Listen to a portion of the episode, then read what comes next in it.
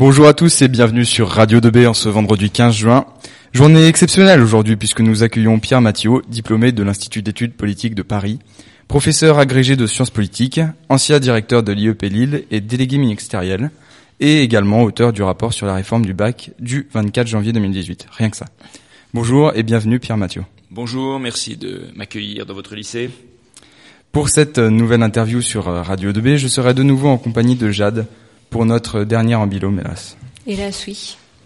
Le sujet de l'émission, en concordance avec votre rapport sur la réforme du bac, touche directement les lycéens et leur avenir pour les futures secondes. Commençons sans plus attendre cette émission. Pierre Mathieu, vous avez donc été choisi par Jean-Michel Blanquer pour rédiger ce rapport. Pourquoi vous? Ben je sais pas, euh, peut-être parce que je connais un peu quand même le, le, lycée pour plein de raisons, notamment parce que je, je m'occupe d'un programme de, de, démocratisation qui, qui mobilise plus, plusieurs centaines de lycées en France, donc j'ai une petite connaissance du lycée. Aussi probablement parce que on se connaît bien, le ministre et moi, puisqu'on a été collègues il y a de nombreuses années, et que je pense qu'il fallait une relation de confiance entre le ministre et le, la personne qui faisait le rapport pour euh, que les choses se passent le mieux possible. Quel est l'objectif premier de cette réforme du bac?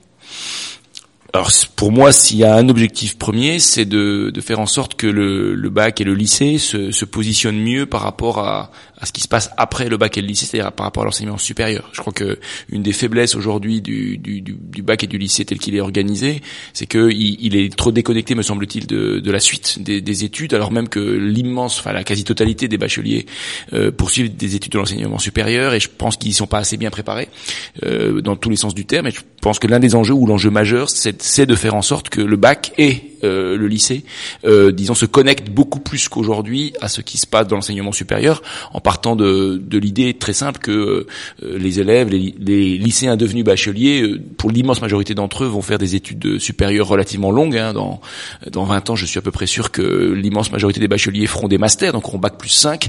Et donc je crois que c'est important de faire du lycée, non plus une espèce de fin de l'histoire, comme on dit, mais plutôt quelque chose qui est un, c'est inscrit dans un continuum de formation qui commence primaire et collège, puis qui continue après dans l'enseignement supérieur.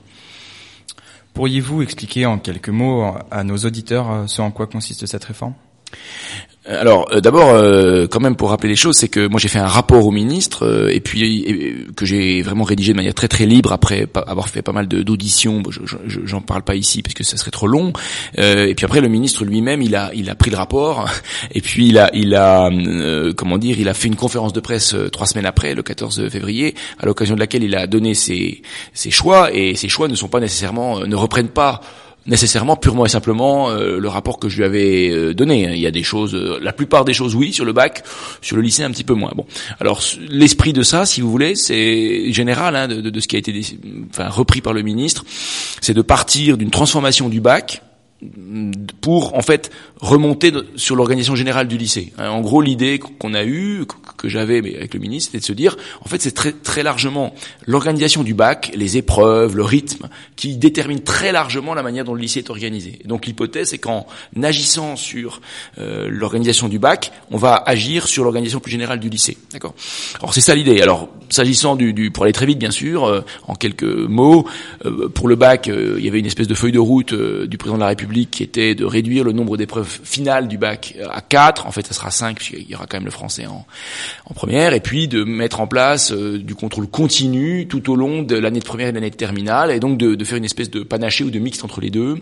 Donc ce qui a été retenu, c'est que 60% du bac soit euh, calculé à, partir des épreuves finales, donc 5, et puis 40% du bac soit calculé sur la base du contrôle continu. Voilà, ça c'est pour le bac, et pour le lycée, en seconde, on touche pas à grand chose finalement parce que euh, il y avait une, question de calendrier et la réforme euh, pour la seconde se mettait en place cette année. Enfin, la rentrée prochaine, c'était déjà un peu tard au moment où j'ai rendu le rapport. Et en première et en terminale, pour aller très très vite, euh, c'est d'organiser de, cela en trois temps, on va dire, chaque semaine, euh, disons des enseignements de, de tronc commun euh, ou, de, ou de socle commun, si on reprend le, la, terminologie du collège, des enseignements de spécialisation et euh, des choses ayant à voir avec la préparation à la suite, donc à l'orientation et, tout ce qui est accompagnement des, des, des, des lycéens. Alors bien sûr, je l'ai pas dit non plus, mais cette réforme, elle, elle avait vocation, elle a vocation à, concerner le bac général le bac technologique, même si elle va beaucoup plus impacter en fait le bac général. Et en effet, parmi les, les transformations importantes, il y a, euh, il y aura la suppression des trois séries euh, du bac général. Cette réforme va-t-elle entraîner une réduction significative des échecs en licence? Bah déjà, elle va pas entraîner de, de, de baisse de l'échec euh, au lycée, puisque beaucoup de gens ont réussissent le bac. Donc, euh, et je le dis en euh, sous la ton de la boutade, mais beaucoup d'observateurs de, m'ont souvent demandé si, si l'objectif n'était pas de réduire le nombre de bacheliers. Non, c'est pas ça. Bien sûr, il y aura, je pense, toujours autant de, de, bacheliers. Vous savez, les taux de réussite au bac sont très élevés. Hein. Maintenant, ils sont pour le bac général de près 91% euh, de réussite au, bac général, euh, sans faire l'ancien combattant, quand moi je l'ai eu, c'était deux tiers euh, qui qui qui, qui avaient le bac seulement, même si je suis évidemment très vieux. alors par rapport à la licence, je pense pas que le changement du bac va comme ça automatiquement, mécaniquement, magiquement euh, réduire le, taux d'échec en licence, sur lequel il faudrait qu'on discute parce que le, le taux d'échec en licence, on dit qu'il est 60%. Faut jamais oublier que 52% des élèves vont dans des filières sélectives, donc il n'y a que 48% des bacheliers qui vont en fait en L1, en licence 1, et parmi ceux-là, 60% ne valident pas leur première année. D'accord, mais parmi ceux qui ne valident pas leur première année, par exemple, il y a des élèves qui sont en PACES, qui sont d'excellents élèves, qui auraient probablement eu leur licence ailleurs, dans un autre cursus, mais qui ne valident pas, parce que comme vous le savez, la PACES est un cursus extrêmement sélectif, très très difficile, et donc il y a d'excellents élèves qui ne valident pas. Donc, euh, mais c'est vrai que l'un des objectifs, plutôt, c'est de d'améliorer la manière dont les élèves vont se préparer à l'enseignement supérieur, à la fois en termes de, de qualité euh, de leur information dans le choix du cursus qu'ils vont demander dans l'enseignement supérieur, puis aussi de préparation à, je dirais, aux méthodes et aux exigences de l'enseignement supérieur, parce que là, pour le coup, il y a un fossé entre le lycée et l'enseignement sup, ne serait-ce que sur la très grande liberté qui est, qui est, qui est donnée aux élèves de l'enseignement supérieur, et dont souvent les lycéens sont pas prêts à, s'approprier, à s'emparer. Euh, au lycée, on est quand même très très cadré, très encadré, puis euh, à la fac notamment, d'un seul coup, c'est quand même une très très liberté. Beaucoup d'élèves échouent entre guillemets, non pas parce qu'ils n'ont pas le talent scolaire pour réussir, mais parce qu'ils sont un peu déstabilisés par ce type de choses. Donc je pense que si on arrive à mieux préparer durant le lycée, notamment en première et en terminale, ce qui, la manière dont on bosse euh, dans le sup, notamment prendre des notes dans des cours d'amphi, euh, des choses pour lesquelles on n'est pas vraiment préparé, euh, et qu'on est mieux, on est meilleur, on est plus, je sais pas, efficace sur l'information sur l'orientation, de façon à ce que les élèves fassent des choix le plus informés possible, ce qui est quand même pas le cas aujourd'hui, hein, globalement. eh bien, je pense que, comme vous le demandiez, on, on devrait euh, réduire le, les taux d'échec, oui. Beaucoup de professeurs et aussi de parents d'élèves pensent que le bac est devenu aujourd'hui euh, simplement un rituel républicain. Ce qui n'aurait pas été plus facile de tout simplement le supprimer. Alors bon, c'est un rituel républicain, c'est quelque chose que dont tout le monde bénéficierait. Euh, c'est pas le cas, puisqu'il y a quand même 20% des, des jeunes Français qui passent pas le bac, hein, puisque euh, c'est 80% d'une classe d'âge qui réussit le bac aujourd'hui. Donc vous avez 20% des jeunes Français qui ne passent pas le bac euh, et 25% des garçons, parce que c'est plus des garçons que des filles qui ne le passent pas. Donc c'est pas ça. Euh, c'est, je pense pas que ce soit un rituel non plus, parce que il y a tellement d'épreuves et il y a tellement de, les manières de le passer sont de moins en moins ritualisées. Vous voyez ce que je veux dire? Et justement, on y reviendra peut-être, mais notamment avec l'épreuve du grand oral. Moi, justement, je pense qu'il faut re-ritualiser un petit peu le, baccalauréat, euh, pas pour que les élèves échouent, mais redonner un petit peu de, force républicaine euh, à ça. Euh, je pense, alors le supprimer. non, moi je pense qu'il est important d'organiser, de, faire en sorte que les élèves sortent de l'enseignement secondaire avec un titre un diplôme qui, qui sanctionne au sens positif du terme leur cursus. Donc ça, ça me paraît important. Après, c'est la manière dont on organise ça qui va changer, puisque ça va être euh, évidemment que le contrôle continu, moins d'épreuves terminales, ça va beaucoup changer. Mais je pense que c'est important que, que, que, les élèves puissent avoir ce, ce, ce, ce titre euh, qui, qui, comme vous le savez sans doute, est à la fois le diplôme de fin d'études secondaires et en même temps le premier titre de l'enseignement supérieur. Hein. C'est une spécificité dans beaucoup d'autres pays. Euh, il y a l'équivalent du bac qui sanctionne euh, la fin des études secondaires, et puis vous avez des examens ou des concours pour accéder à l'enseignement supérieur. Les deux sont déconnectés. Nous, c'est la même chose. Moi, je pense que ça a du sens de continuer à le, à le, à le préserver. En tout cas, de toute façon, euh, j'avais pas le choix. la décision politique du ministre était de dire le bac continue à être pour tous les bacs d'ailleurs, général, technologique et professionnel, continue à être le premier titre de l'enseignement supérieur. Ce qui veut dire obtenir le bac, quel que soit le bac, enfin comment dire, ouvre toujours, ouvrira toujours l'accès à l'enseignement supérieur. Je dis ça parce que je sais qu'en ce moment c'est un petit peu débattu, euh, notamment dans le cas de Parcoursup. Comment les nouveaux enseignements ou la modification de certains, comme euh, l'histoire géo, la science politique, qui vont être euh, alliés, vont-ils être mis en œuvre concrètement?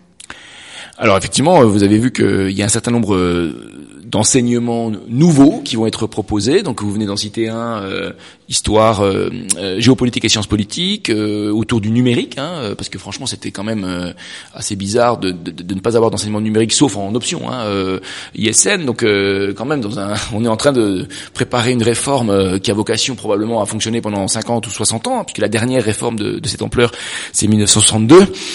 bon bah donc si on oubliait le numérique, c'était un peu donc il y a ça, il y a autour de humanité, littérature, etc., philosophie. Bah, euh, en fait, ce qui se passe, c'est que en ce moment-là, euh, au moment où on se parle, euh, eh bien, il y a des, des, groupes de travail qui ont été installés au ministère dans le cadre de ce qu'on appelle le Conseil supérieur des programmes, donc qui en fait a installé des commissions thématiques qui bossent sur les programmes de toutes les matières, y compris alors bien sûr les matières anciennes, euh, le, le, les maths, euh, les maths, euh, l'histoire géo, etc. Mais aussi les nouvelles matières. Donc c'est des groupes de travail. Alors si on, on prend l'exemple que vous, vous, citiez de donc histoire, géopolitique et sciences politiques. En plus cet enseignement-là, c'est un peu moi qui ai eu l'idée, donc j'y tiens. c'est ben, en fait il y a une commission qui est présidée par un, un prof d'histoire de la Sorbonne et dans cette commission il y a des profs d'histoire, géographie et des profs de, de SES, e plus des profs de sciences politiques de l'université, qui bossent ensemble. Et vous avez en ce moment à Paris, au ministère, 10, 15, 20 groupes qui bossent sur chacun des programmes. Vous avez des, une commission qui coordonne les programmes, parce que ceux qui bossent sur le programme de maths, il faut qu'ils se coordonnent avec ceux qui bossent sur le programme de physique, parce que bon, il y a des, il y a des liens. Et le, la commande entre guillemets qui a été donnée par le ministre, c'est qu'à la fin de l'année civile, là, donc en décembre, les programmes soient finalisés de manière à ce qu'ensuite on puisse fabriquer les manuels, euh, etc. Et puis que euh, à la rentrée euh, de comment dire de 2019, de septembre 2019, ces nouveaux programmes commencent à être déployés. Voilà.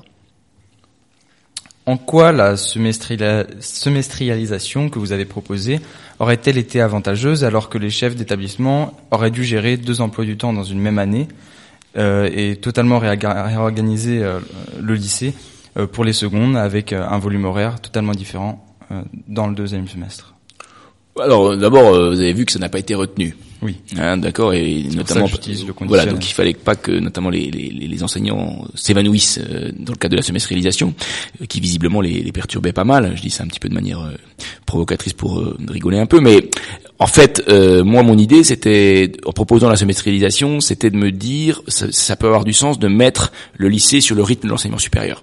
L'enseignement supérieur fonctionne par semestre, donc ça peut être pas mal de, de, de, rythmer ça comme ça. Ça a aussi du sens, à mon avis, parce que ça permettait peut-être de... Souvent, les trimestres au lycée sont des trimestres éthiques sans H, tout petit petit, euh, euh, qui n'ont pas beaucoup de sens. Euh, dans certains cas, euh, les élèves ont une note dans le trimestre qui dure pas très très longtemps. Il y a beaucoup de conseils de classe. Ben voilà. Donc moi, je trouvais que changer le rythme en quelque sorte de, de l'année en faisant un rythme septembre, janvier, puis février, fin d'année. Ça avait, je trouvais du sens euh, de le faire comme cela. Et puis aussi, bien entendu, euh, vous l'avez remarqué si vous avez, bien regardé mon rapport, c'était de, de, de, prévoir que entre les semestres, les, les, les programmes, enfin les, les enseignements puissent changer. Pas tous, quelques-uns puissent changer, et que notamment les élèves puissent changer d'enseignement d'un semestre à l'autre.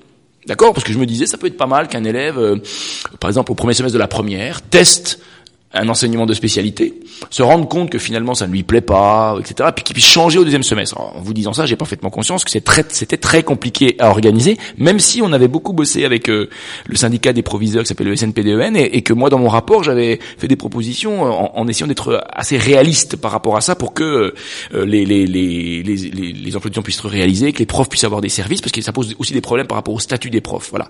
Bon, final, alors je précise aussi, hein, parce qu'il faut être précis, que les BTS qui sont dans les lycées fonctionnent sur une base semestrielle et que certains lycées en France expérimentent euh, le fonctionnement par semestre et que ça a l'air d'aller. Donc moi je me disais pourquoi pas généraliser des, expérimentations. Bon, finalement le ministre, euh, disons avec un peu de précaution euh, par rapport aux organisations syndicales, n'a pas retenu la semestrialisation, donc on reste au trimestre. Voilà. Certains lycées n'auront-ils pas des difficultés à proposer toutes les disciplines, une combinaison de disciplines nouvelles? Bonne question. Euh, alors d'abord, constatons qu'aujourd'hui, je pense que le lycée Rémi Bello ne propose pas la même chose que le lycée Fédérbe de Lille, qui ne propose pas la même chose que le lycée Henri IV de Paris. Donc de toute façon, aujourd'hui, il existe malheureusement des, des inégalités. C'est-à-dire que les, les lycées propose, on va dire, un menu au sens du restaurant, un menu commun minimum, enfin minimum, oui. Et puis après, il y a des il y a des différences de moyens qui sont d'ailleurs tout à fait critiquable et, contestable. Donc en fait, l'idée, l'idée, euh, et là pour le coup, moi je ne sais pas puisque je, je c'est le ministère qui travaille. L'idée, bien sûr, c'est que c'est que les lycées, que tous les lycées puissent proposer un nombre euh, minimum satisfaisant de, de, de, cours de spécialité là, et puis que ensuite certains lycées puissent proposer euh, des spécialités seules sur un territoire donné pour avoir une espèce de coloration de ce qu'ils proposent. Voilà, ça c'est en train de se, de se préparer, mais c'est vrai que euh, faut pas faut pas écarter les difficultés qu'on peut rencontrer. C'est sûr qu'il y a des euh, plus on va être dans des zones disons euh, périurbaines ou rurales, euh, probablement plus on éprouvera des difficultés à avoir des, des, des enseignants capables d'enseigner des choses assez pointues sur des, des notamment des, nouveaux enseignements. Et puis aussi ne l'oubliez pas je l'ai pas dit avant, mais je, je, je, je le dis ici, euh, les enseignements dont on a parlé tout à l'heure, là, euh, notamment euh, histoire, sciences politiques, etc. C'est le pari aussi, c'est que ce sont des enseignements qui vont être partagés par des profs de disciplines différentes. Et ça, je trouve ça très intéressant parce que ça, ça va amener les enseignants, peut-être plus qu'aujourd'hui, euh, même s'ils collaborent déjà, mais ça va les amener à, à à co-gérer des enseignements, hein, d'accord, et donc à peut-être à, à, accentuer des logiques collaboratives qui me paraissent, dont il me paraît qu'il est important de les développer dans euh, le, au lycée euh, en France. Est-ce que le, le, supplément au diplôme donc, que vous avez proposé euh, n'est pas une nouvelle fois un élément de hiérarchisation des lycées, avec des élèves de certains lycées qui vont pouvoir participer à plusieurs projets associatifs dans un lycée avec une vie lycéenne très active? On peut prendre l'exemple du lycée Rémi Bello qui possède une radio. tous les radios, toutes les, tous les lycées, pardon, ne possèdent pas une radio. Hmm. Alors, supplément au diplôme, pour en dire un mot. D'abord, euh, ça fait partie des, des thèmes, euh, des, des, propositions auxquelles moi je suis très attaché, et puis je suis pas totalement sûr au moment où on se parle qu'elle va être retenue et qu'elle va être mise en place. Moi, je, je, je me bagarre pour qu'elle soit au moins expérimentée dans certaines académies.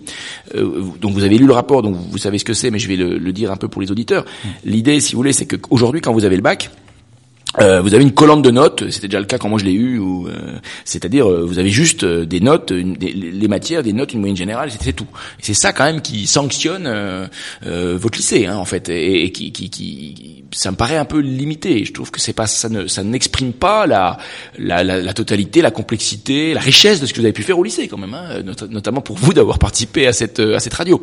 Donc moi, il me paraît important de, d'envisager de, que l'établissement, avec un label éducation nationale, recense pour vous, par exemple, alors d'une part, ce que vous avez fait comme initiative euh, dans le cadre du lycée, pas autour, hein, dans le cadre du lycée, parce qu'il faut quand même être un minimum égalitaire. Euh, donc euh, voilà, j'ai été élu, j'ai été délégué de classe, j'ai été élu à la vie lycéenne, j'ai été, j'ai fait la radio, j'ai été dans l'équipe de foot du lycée, etc., etc. ça, ça me paraît important que cette, ce supplément au diplôme recense aussi l'acquisition de compétences, parce que souvent, vous voyez, on a 18 en philo au bac, alors qu'on a eu 4 toute l'année, on ne sait pas pourquoi, et vice versa. Et moi, je trouve que ça peut être intéressant sur le modèle un peu de, de ce qui existe au collège, qu'on puisse euh, indiquer pour chaque élève bah, quelles compétences il a pu acquérir, hein, maîtrise de la langue, etc. Beaucoup de compétences, hein, et ça, c'est en plus les profs le font très bien. Euh, donc voilà. Et alors pourquoi c'est important? Euh, Parce qu'en fait, c'est l'inverse de ce que vous avez dit, si je puis me permettre. Effectivement, votre lycée est très dynamique sur la radio et sur d'autres choses. Je pense que dans beaucoup de lycées en France, il y a des initiatives, pas nécessairement une radio, mais autre chose. vous savez, des micro-entreprises, etc. Et moi, je pense que Aujourd'hui, qu'est-ce qui se passe sur Parcoursup pour ceux qui sont concernés? Sur Parcoursup, aujourd'hui, les élèves ont la possibilité, sur la base du volontariat, de mettre un CV, une lettre de motivation. Ça, c'est un élément d'accentuation des inégalités sociales. D'abord parce que si vous êtes euh, ici à Nogent-le-Retrou, vous n'avez peut-être pas la chance euh, d'avoir des activités extraordinairement diverses parce que vous n'êtes pas dans une ville, euh, etc. Donc déjà, il y a une forme d'inégalité là. Et puis, il y a une inégalité dans la capacité à fabriquer un CV, à, à, faire une lettre de motivation. Si on objective cela, hein, dans un langage sociologique, c'est-à-dire que si c'est l'éducation nationale, le lycée qui fait ce type de document, pour moi, ça va plutôt dans le sens d'une égalisation euh, des chances entre les élèves.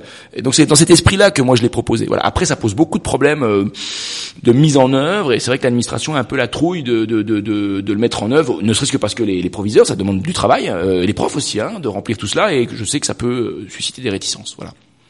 L'objectif de cette réforme est de redonner de la valeur au baccalauréat. Or, ne devient-il pas plus facile? Ah, grande question. Le niveau baisse. Euh, c'était à milieu de mon temps, c'était plus dur, on transpirait. Euh, D'ailleurs, je pense que c'était vrai. mais mais euh, quand j'ai eu mon bac, 29% euh, d'une génération avait le bac. et le taux de réussite était de 66%. Aujourd'hui, 80% du classe a le bac et le taux de réussite est de 90%. Alors vous pouvez en conclure que c'est plus facile. C'est vrai aussi qu'aujourd'hui, 52% des élèves en, des trois filières générales ont le bac avec mention. De mon temps, c'était moins de 10% par exemple. je, je fais pas l'ancien combattant là, donc euh, on, en, on en tire les conclusions que l'on veut. Il y a beaucoup de discours hein, sur le niveau qui baisse, euh, etc. Moi, je tiens pas ce type de discours. Je pense que les, les jeunes ont, des, des ont acquis des compétences, ne serait-ce que là, ce que font vos camarades qui, qui sont en train de s'occuper de la de, de, du son, euh, des compétences. Je vous avoue, moi, à mon époque, on n'avait pas ce type de compétences, ou des compétences par rapport aux nouvelles technologies que qu'on n'a pas. Donc vous avez acquis de nouvelles compétences, mais c'est vrai que vous avez que générationnellement, vous êtes peut-être perdu la maîtrise de compétences auxquelles ma génération ou celle de mes parents, mes grands-parents étaient plus attachés. disons la maîtrise d'une langue française correcte correcte, parfaite, etc. Bon, voilà. Donc ça bouge, c'est très mobile tout ça. Hein. Donc je pense que euh, je dirais pas que le niveau baisse, je dirais simplement que euh, le bac, quand je l'ai passé, avait une valeur euh, intrinsèque beaucoup plus forte qu'aujourd'hui, ne serait-ce que parce qu'il y avait que 29% des gens qui l'avaient. Et à l'époque, il n'y avait pas de bac pro et pratiquement pas de bac techno. D'accord. Aujourd'hui, dès lors que vous faites un peu d'économie en SES, ben vous savez, euh, la, valeur c'est la rareté, euh, et donc euh, plus vous avez de personnes qui obtiennent le baccalauréat, et plus la valeur intrinsèque du baccalauréat descend, ce qui fait que dans une société, ben, le bac ne, se suffit plus à lui-même, sauf certains bacs très particuliers, et donc le bac n'est plus la fin de l'histoire dont je parlais tout à l'heure, mais le bac est devenu un point de passage. Et donc ça veut dire aussi qu'il faut considérer que un élève quand il sort de terminal avec le bac, il n'a pas fini sa formation. Et il y a intérêt, il va falloir qu'il continue. Donc il faut probablement que l'enseignement supérieur s'adapte, accepte de s'adapter plus qu'il ne le fait aujourd'hui au fait que les élèves qu'il accueille ben, sont pas encore des, des, papillons, sont encore dans la chrysalide, disons, ils sont pas encore complètement formés. Et c'est vrai que ça, ça pose beaucoup de problèmes parce que beaucoup de collègues de l'enseignement supérieur considèrent que normalement, quand ils accueillent des élèves en, en fac de médecine ou en fac d'histoire, ils ont face à eux des élèves qui veulent devenir profs d'histoire, qui veulent devenir médecins. Sauf que parmi ces élèves, beaucoup n'ont pas encore euh, les compétences de base pour pouvoir euh, devenir médecin ou prof d'histoire. Voilà. On va faire une petite pause musicale euh, avec Tina Turner The Best. On se retrouve dans trois minutes sur Radio 2B.